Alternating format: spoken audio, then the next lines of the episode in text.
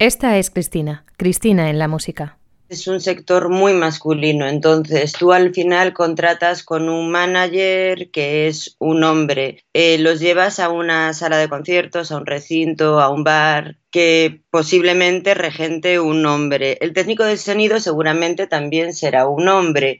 El equipo de carga y descarga, por supuesto, va a estar compuesto eh, en un 99% por hombres. Cristina estudió 10 años en el conservatorio, pero dice que le desmotivó el sistema educativo. Ahora trabaja en la producción de eventos musicales y como road manager, es decir, es la responsable de coordinar la logística del equipo de artistas, músicos y técnicos durante las giras.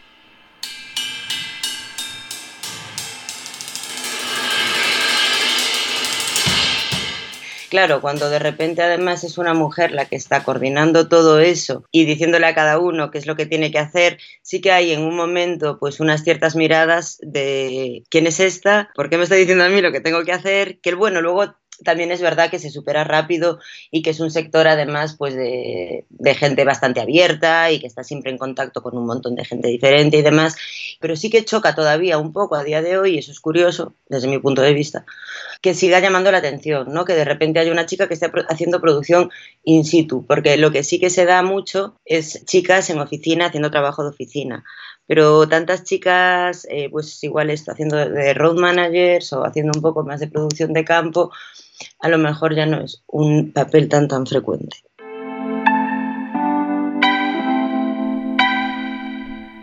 ABC Podcast, La mitad del mundo, episodio 10. Cristina en la música. Si sobre el escenario normalmente es inferior el número de mujeres al de hombres, en el caso del equipo técnico y de producción es aún más reducido. Cristina me cuenta que cuando los grupos ven a una mujer conduciendo la furgoneta que les va a llevar, se extrañan. Hay producciones pequeñas en las que Cristina tiene que cargar. Normalmente cuando se va a contratar a una empresa de carga y descarga o las empresas de carga y descarga contratan a gente suelen contratar a chicos. Yo sí he trabajado con alguna chica en carga y descarga y luego pues en producciones más pequeñitas que hago muchas, la carga y descarga soy yo. Entonces yo me he visto cargando pues todo tipo de cosas, pues amplis, monitores, con trabajos, incluso pues un piano de cola que ni siquiera yo me veía que fuese a ser posible que entre otra persona y yo pudiésemos mover, eh, sacar de un camión, subir a un escenario, voltear y colocar en su sitio un piano de cola y sí lo pudimos hacer y fue entre dos personas porque al final no es una cuestión de fuerza física pura, es una cuestión de saber cargar y de tener como más el oficio aprendido. No soy muy buena con las medidas, pero Cristina medirá poco más de unos 60 y pesará 50 kilos. Esta entrevista la tuvimos que hacer por Skype porque al día siguiente se iba de gira. Lleva al menos 10 años en este sector y tiene 35 años. Sí que es cierto que cuesta un poquito más, yo creo, o por lo menos a mí sí que hubo muchas veces que noté como un poquito al principio de pues de falta de, respeto, de falta de confianza. Como que cuesta o tienes que pelear bastante por hacer tu hueco, por hacerte respetar y por que tienes que demostrar constantemente que lo estás haciendo y que lo estás haciendo bien. Yo no soy la novia, no soy la amiga, prima.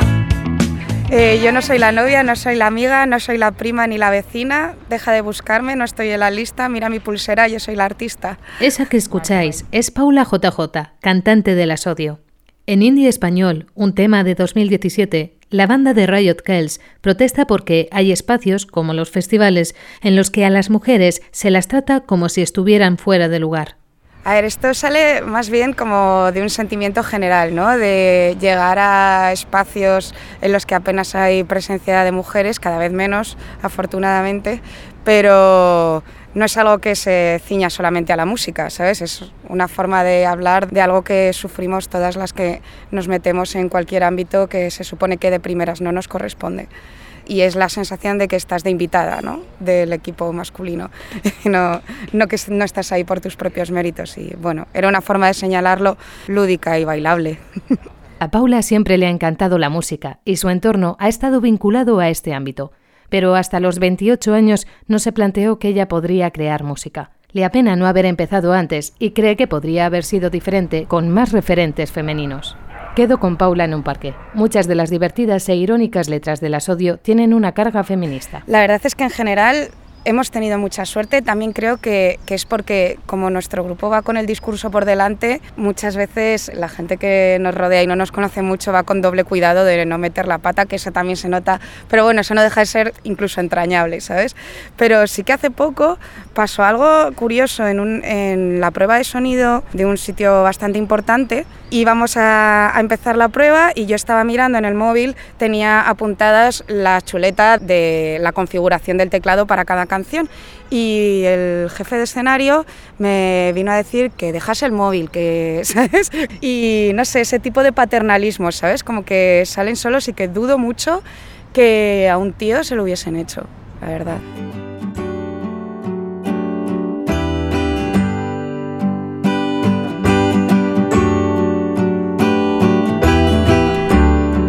El hashtag Sin Mujeres No Voy ha servido para señalar a través de las redes sociales a aquellos festivales en los que apenas aparecen mujeres en sus carteles. La cuenta Territorio de Navos lanzó esta iniciativa para visibilizar la brecha de género en el ámbito musical. Ellas preguntan, ¿cuántas mujeres sueles ver en conciertos y festivales? Hashtag Tomar el escenario.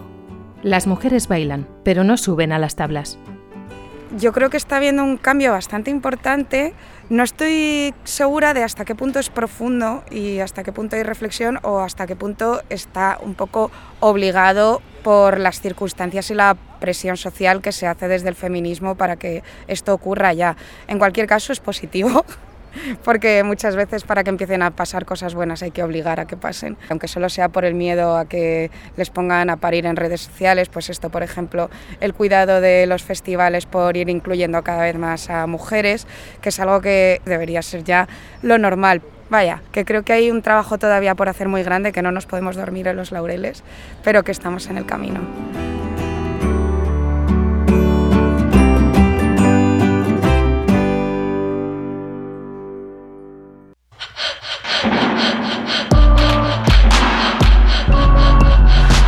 En 2017, el porcentaje de mujeres en las programaciones de los festivales más importantes de España no llegó al 15%. Tan solo un 15%. Una cifra que no se corresponde con la del mundo académico, en la que la presencia de mujeres es cada vez más elevada.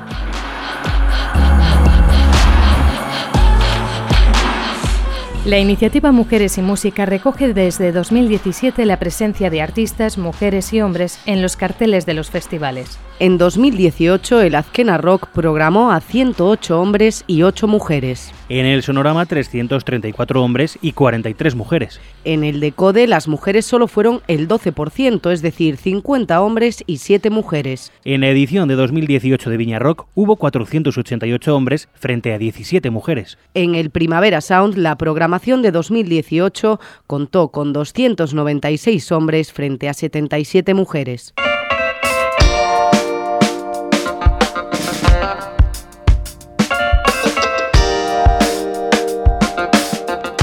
Hay quienes achacan la ausencia en los carteles a la falta de mujeres en el mundo musical. Para visibilizar a las artistas, la iniciativa Mujeres y Música tiene un buscador con cientos de mujeres artistas. Y la periodista de Radio 3, Vane Balón, ha confeccionado un listado de mujeres músicas con más de 500 nombres de artistas y bandas. Hashtag Ellas dan la nota. La tendencia está cambiando lentamente, aunque aún queda trabajo. Hay festivales que ya tenían un cartel con un número de mujeres mucho mayor, como el Festival Sequebo de Valencia, el Músiques Sensibles de Barcelona o el Tomavistas de Madrid. El festival que más ha cambiado ha sido el Primavera Sound, con un cartel paritario para 2019. De hecho, las mujeres representan el 53% del cartel. El 53% del cartel. Aunque hay muchas programaciones que están teniendo esto en cuenta, las mujeres aún suponen un tanto por ciento bastante reducido en los festivales. Hashtag Sin mujeres no voy. Yo creo que en los actos públicos, por supuesto, debe haber cuotas, pero no solamente además de mujeres, creo que debería haber un montón de minorías que están infrarrepresentadas. Esto en lo público, o sea, ya, porque creo que el dinero público es un servicio para todos, para todas y para todos, y no puede quedarse el privilegio en la mitad de la población o en, vamos, menos de la mitad en realidad. En lo privado, pues al final cada uno hace lo que quiere, pero sí que creo que, que ya estamos en un punto en el que se está logrando la conciencia de paridad y que ya podemos las feministas pedir algo más que es la normalidad, ¿no? Paula me comenta que los grupos de música de mujeres suelen recibir críticas feroces y a menudo injustas.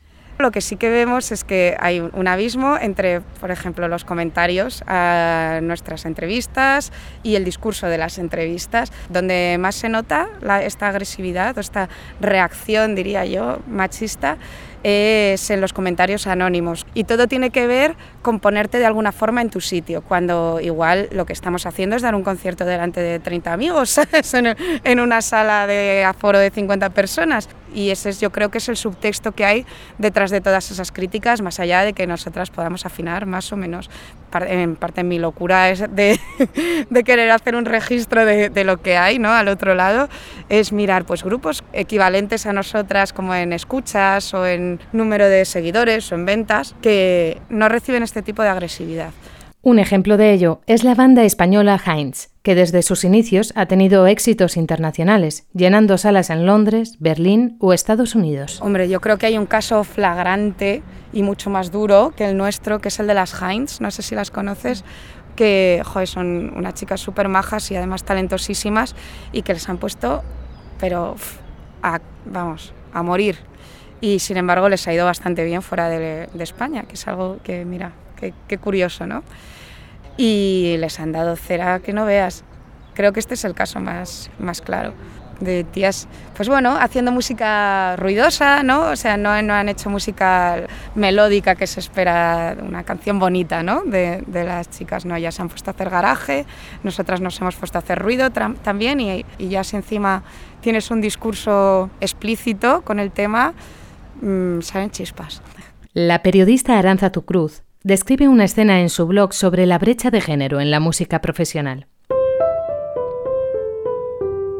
1 de enero de 2019. Como cada año, desde 1941, la Orquesta Filarmónica de Viena se prepara para interpretar el concierto de Año Nuevo. Al frente de la orquesta, este año está el director berlinés Christian Zielemann. En la sala asisten al recital 2.044 personas. A través del televisor espera una audiencia media de más de 50 millones de telespectadores en 95 países. Ningún medio destaca que durante el concierto solo hay 11 mujeres tocando entre los 138 instrumentistas que componen esta orquesta creada en 1842. 11 mujeres entre los 138 instrumentistas. Hashtag ¿Dónde están las mujeres?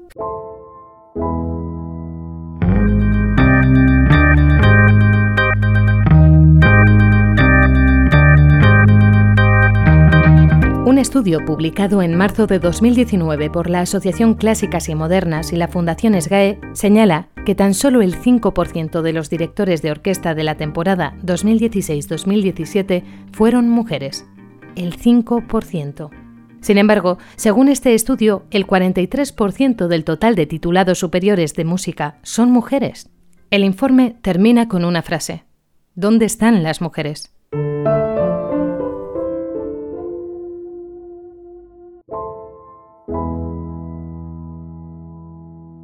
Una de las primeras compositoras españolas que profundizó en la desigualdad entre hombres y mujeres en el ámbito musical fue Marisa Manchado, autora del libro Música y Mujeres, Género y Poder, publicado en 1998.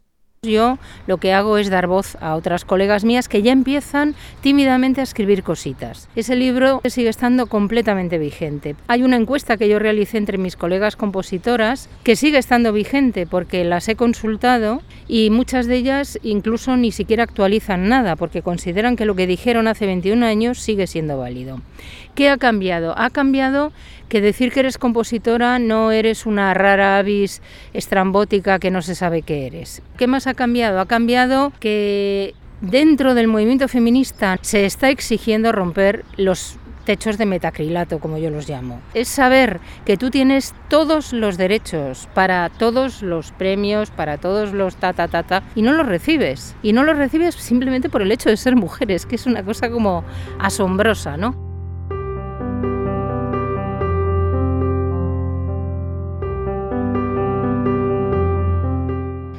El estudio de clásicas y modernas también señala que solo el 1% de las obras programadas por las orquestas sinfónicas españolas corresponden a mujeres.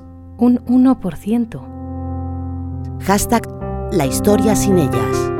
Según Manchado, las cuotas son la única forma de compensar el desequilibrio histórico y forzado hasta conseguir la igualdad. Las mujeres no son programadas directamente. Hay cantidad de compositoras. Francesca Caccini estrena una ópera que se la estrena al final en, el 17, se la estrena en la corte de Polonia. Por poner un ejemplo, Francesca Caccini todavía estamos esperando que nos la traigan aquí. Sin embargo, el Orfeo de Monteverdi, pues, mm, pues, yo no sé cuántas veces lo han traído, que me parece una maravilla el Orfeo de Monteverdi. Si es que lo uno no quita lo otro. No se programan a las compositoras y deberían de ser programadas por cuotas. ¿Por qué no se toca el concierto de Clara, de Clara Schumann, de Clara Vick? Ahora que va a cumplir el segundo centenario de su nacimiento. La Orquesta Nacional de España, que la pagamos todos y todas.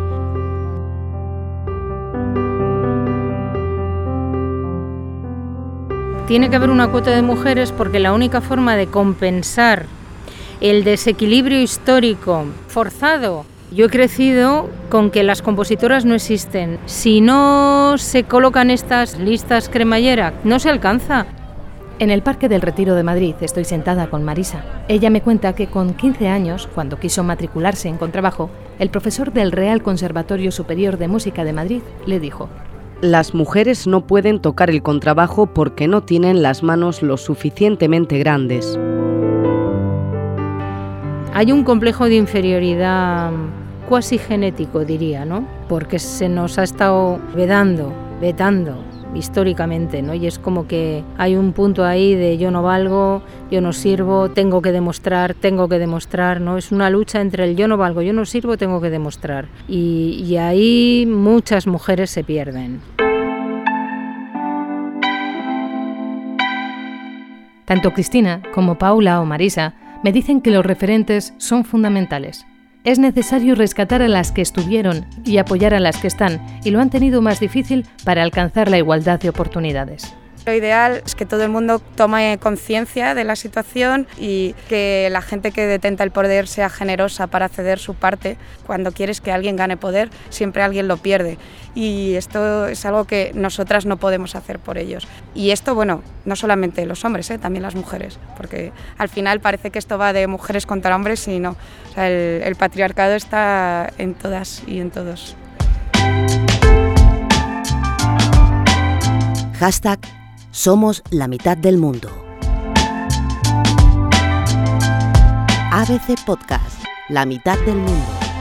Un podcast de ABC dirigido por Elena Gómez, con María Sainz y Diego Moreno en la producción ejecutiva.